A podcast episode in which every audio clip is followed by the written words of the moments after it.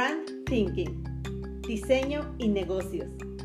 Podcast de identidad corporativa y cultura de marca.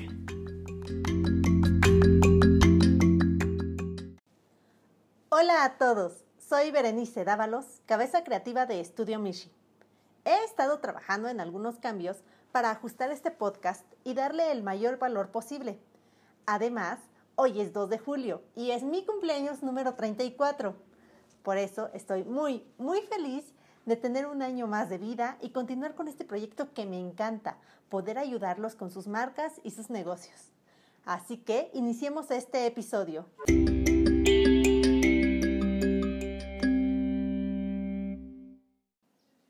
Iniciamos con el caso de una panadería. Con más de 40 años de existencia, tiene una clientela habitual que ya conoce la variedad y la calidad de los productos. Pero llega la, pandemia del COVID-19. Sus clientes habituales dejan de ir constantemente, por lo que se ve en la necesidad de buscar nuevos horizontes para atraer más clientes.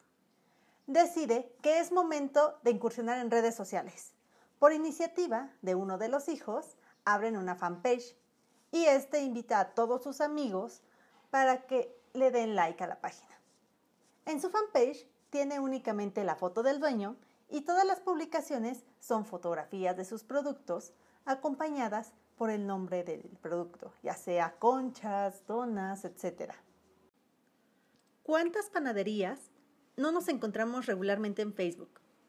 Se encuentra desde el Globo o La Esperanza, que son grandes en México, hasta varias panaderías de la colonia. ¿Y cuántas publicaciones de fotografías con panes nos encontramos en cualquier red social? Personalmente, yo he subido una fotografía de algún pan que me voy a comer. Y como yo, hay mucha gente que lo hace. ¿Qué quiere contarnos esta panadería entrando a este entorno digital? ¿Que vende pan? ¿Cuántas marcas no conocemos que lo hacen? Incluso en esta cuarentena hay chicas que aprendieron a hacer pan casero y ahora lo están vendiendo en redes sociales. Entonces, ¿en qué se diferencia de ellas? Pongámosle un nombre a esta panadería de más de 40 años. Por ejemplo, la panadería tradicional. Hasta ahora nos está mostrando una imagen totalmente genérica. Es exactamente igual a muchas de las que ya existen en redes sociales. Entonces, ¿quién es esta panadería? ¿Qué me va a decir para que yo la siga en redes sociales? Tiene más de 40 años de historias, historias que no está contando, solo está ahí, porque cree que al igual que en la tienda física, solo debe abrir su fanpage y mostrar los productos que vende. La fotografía y sus nombres a veces ponen de qué están hechos, pero es lo mismo. Esto funcionaba antes, cuando era una tienda física y era la panadería de la colonia.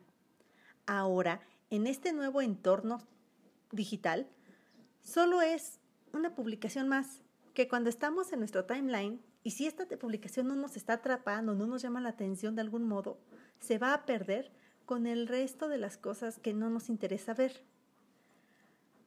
Antes de que esta panadería artesanal diera el salto a las redes sociales o al mundo online, lo primero que tenía que haber hecho era crear una marca.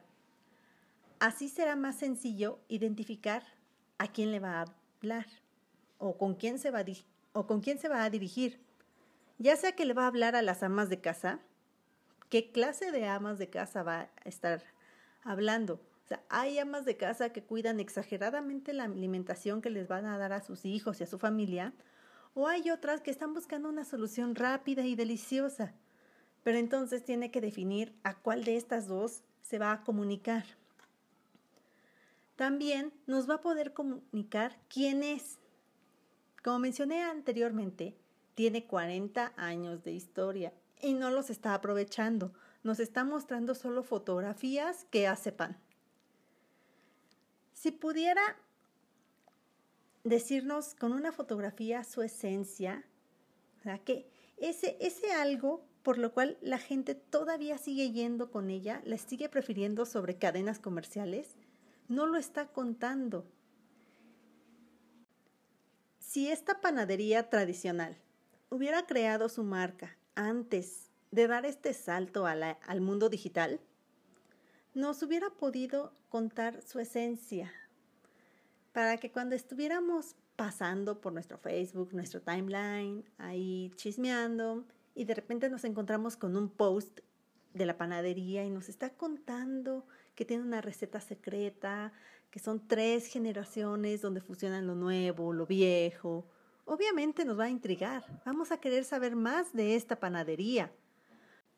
Por eso, antes de abrir tu fanpage, tu Instagram o tu página web, debes detenerte un momento y pensar a quién le vas a hablar y con qué propósito tu negocio va a existir en este ecosistema digital. Va a ser necesario que tu negocio tenga una marca. La marca es la que va a contarle al mundo quién eres, qué te hace único y cuál es el propósito de tu negocio para existir. Y si a esta marca la dotas de un lenguaje visual coherente con tu historia, vas a agregarle valor a la experiencia de marca. Al cuidar detalles como un logotipo fuerte, todas las imágenes en redes sociales que cuenten la historia, va a ayudarte a fortalecer tu posicionamiento en la mente de los usuarios. Así que detente por un momento y analiza qué quieres comunicar en redes sociales o en tu página web. ¿Por qué vas a estar ahí? Y si necesitas un poquitito de ayuda, te invito a que descargues el cuaderno de trabajo, siete pilares que tu negocio necesita para marcar una diferencia sobre la competencia. Este cuaderno de trabajo lo vas a encontrar en mi página web, que es estudiomishi.com. Ahí en la parte de abajo te van a decir que descargues el ebook y día a día te voy a ayudar con un correo para que vayas encontrando o profundizando en el corazón de tu marca. Realmente espero que este, esta pequeña charla les haya ayudado a entender mejor su marca antes de lanzarlo a este entorno digital. Si necesitan reforzar un poquito más, los invito también a que lean mi último artículo en el blog de la página de Estudio Mishi. Estudio Mishi es con X, M-I-X-I, para que puedan leerlo, ampliar más sobre este tema y ya si quieren dejarme sus felicitaciones por mi cumpleaños, pueden ir a, a mi página de Facebook que es Berenice Dávalos Brand Lover. Bueno, los espero en el siguiente episodio. Realmente espero que esta nueva estructura les guste y que tengan una excelente semana. Besos a todos.